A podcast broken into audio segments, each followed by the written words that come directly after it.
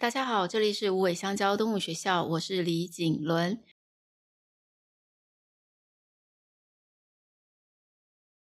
又到了与动物相爱的练习时间，今天是练习三十三，回家五十件事和第一个三十天。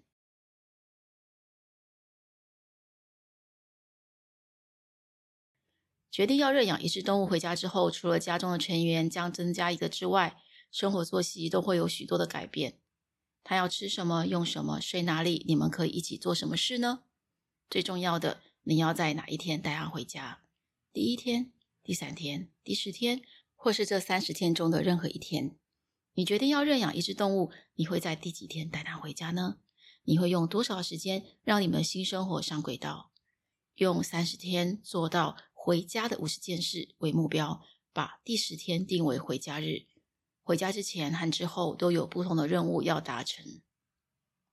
这里列出了回家五十件事，可以经由列印印出。每一件事也许简单，也许有点难度，都可以经由家庭讨论以后，再一一剪下贴入预定的实施日，并且实现。每一只动物都是独特的，每个家也是独特的。到家前跟到家后的每件事都很重要，因为这个是让即将成为家庭一员的动物建立好印象最好的机会。这次的练习有动物行为调整师 Linda 提供专业的建议和实际的案例作为参考，非常的感谢。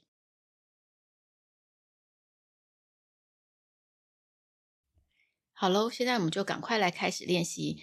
这一次需要的材料是笔、剪刀和胶水，还有请到小七去列印出列有五十个待实现的任务清单跟一张月规划单。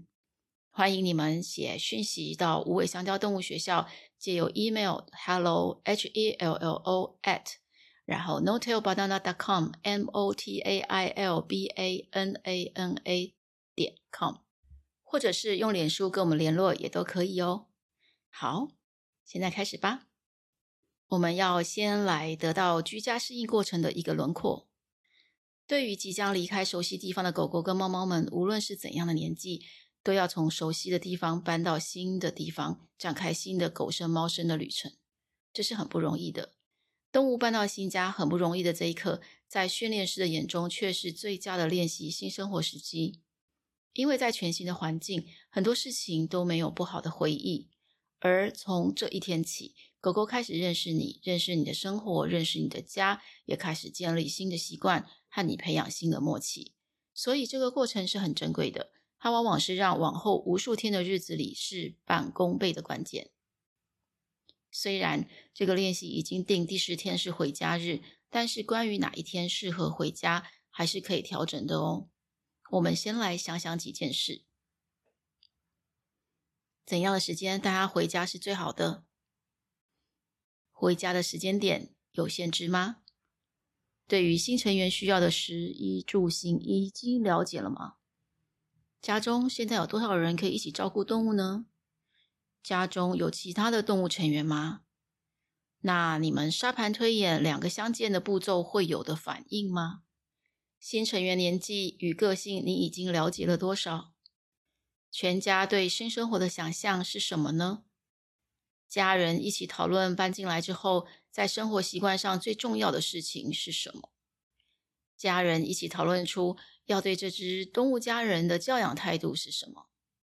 以上这些问题都很适合家中的人一起坐下来聊聊天，讨论起来。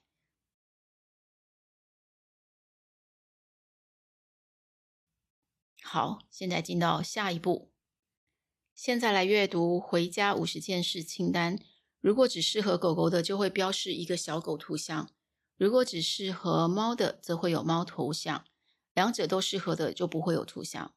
用红笔在月历上框起第十天，或是那个全家决定好希望动物搬进来的那天。现在我们要依照搬进来的那天作为一个基准日，任务分为之前、之后。之前的意思是什么呢？就是动物还没有回家之前，我们就可以准备的事，或者是没有动物的时候就可以准备的事。动物孩子回家之前的功课多半是落在问题排除跟事前准备，之后的功课则大部分都是问题排除、刚到时的必要注意点，生活习惯养成或是健康的盘点。问题排除非常重要，注意所有的准备都是为了要让新成员对这个环境与人或其他动物有非常好的感觉跟印象而准备的。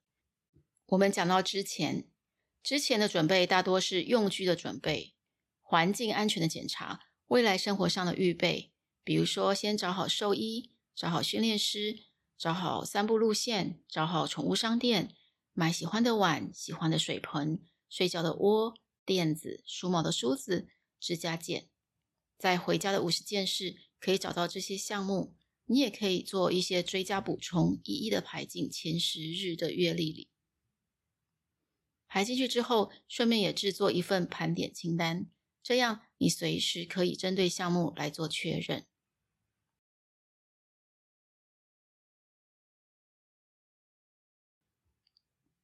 第三步。第十天到了，前面十天的准备现在都派得上用场。这个阶段，动物住进来回家的五十件事，重点多半是落在生活细节的观察、引导、陪伴、分离练习、散步、玩耍、吃饭、喝水、睡觉、与家人互动等等。安排建立起他与所有遇见的人事物都有绝佳的第一印象，在回家的五十件事中找出相对应的项目。像是认识新家人，一起散步，一起玩，安心睡觉，吃点心，刷毛，学习不抓咬物品，和同住的家人调整分工，练习散步，预约行为训练师等等，或者是增加你觉得需要的，照需要的顺序来安排到这三十天的月历里。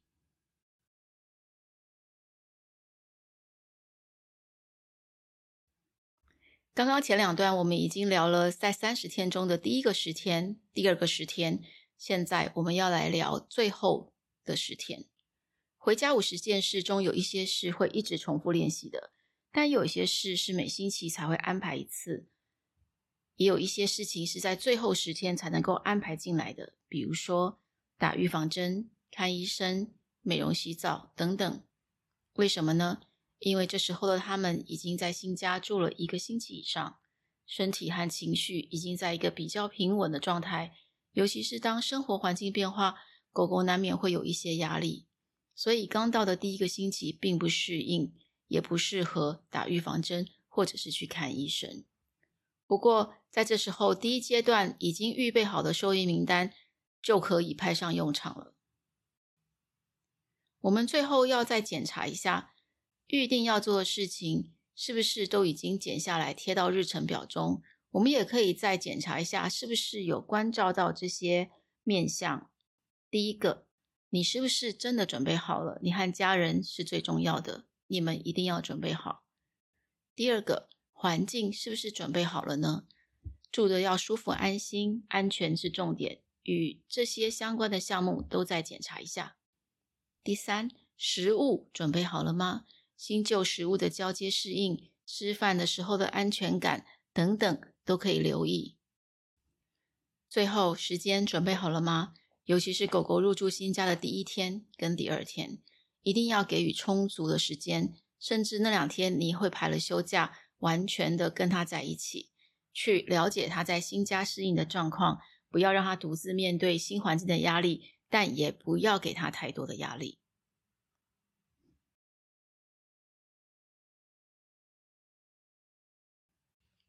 第十天带他回家是个建议。如果你在还没有准备的第一天就要带他回家，狗狗的话要看看个性适不适合一起去采买用品。有时候年轻和善的狗狗或是幼犬还蛮适合的。猫的话，如果能有它在旧家或是收容所所用的用品、被褥一起过来会更好，因为比较熟悉。猫也适合先在比较小的范围内开始适应。稍有年纪或是个性比较谨慎的狗狗或猫。或许在这时候就需要家人的分工。这虽然是一个不得已的情况，第一天就要让动物孩子们回家，但是只要所有的第一件事做得很好，或是做得很和善，做的印象很棒，这样接下来就不会有太多的问题了。要分配在三十天里的回家五十件事是很有弹性的，希望帮助到的呢，就是在一个有事先的规划之下，你们可以顺利也开心的开始享受生活的日常。和有动物相伴的家庭生活。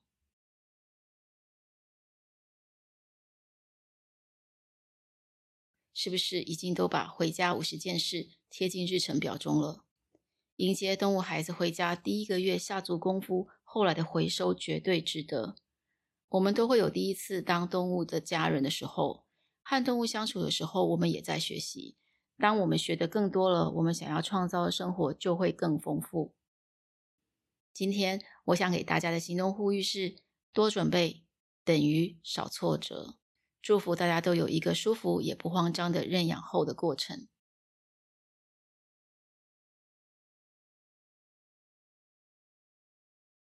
谢谢你们今天的收听。由同理心出发的与动物相爱的练习题，预定会发展到一百个练习。每个练习都希望可以让人更认识和理解与动物的相识相爱，幸福的过着每一天。与动物相爱的练习题提供无偿使用，支持有爱动物教育的内容研发。可以用五星好评、小额赞助、留言和大力分享，或者是亲临无尾香蕉动物学校的行动来支持。期待更多的有爱种子伙伴加入。我们下星期见。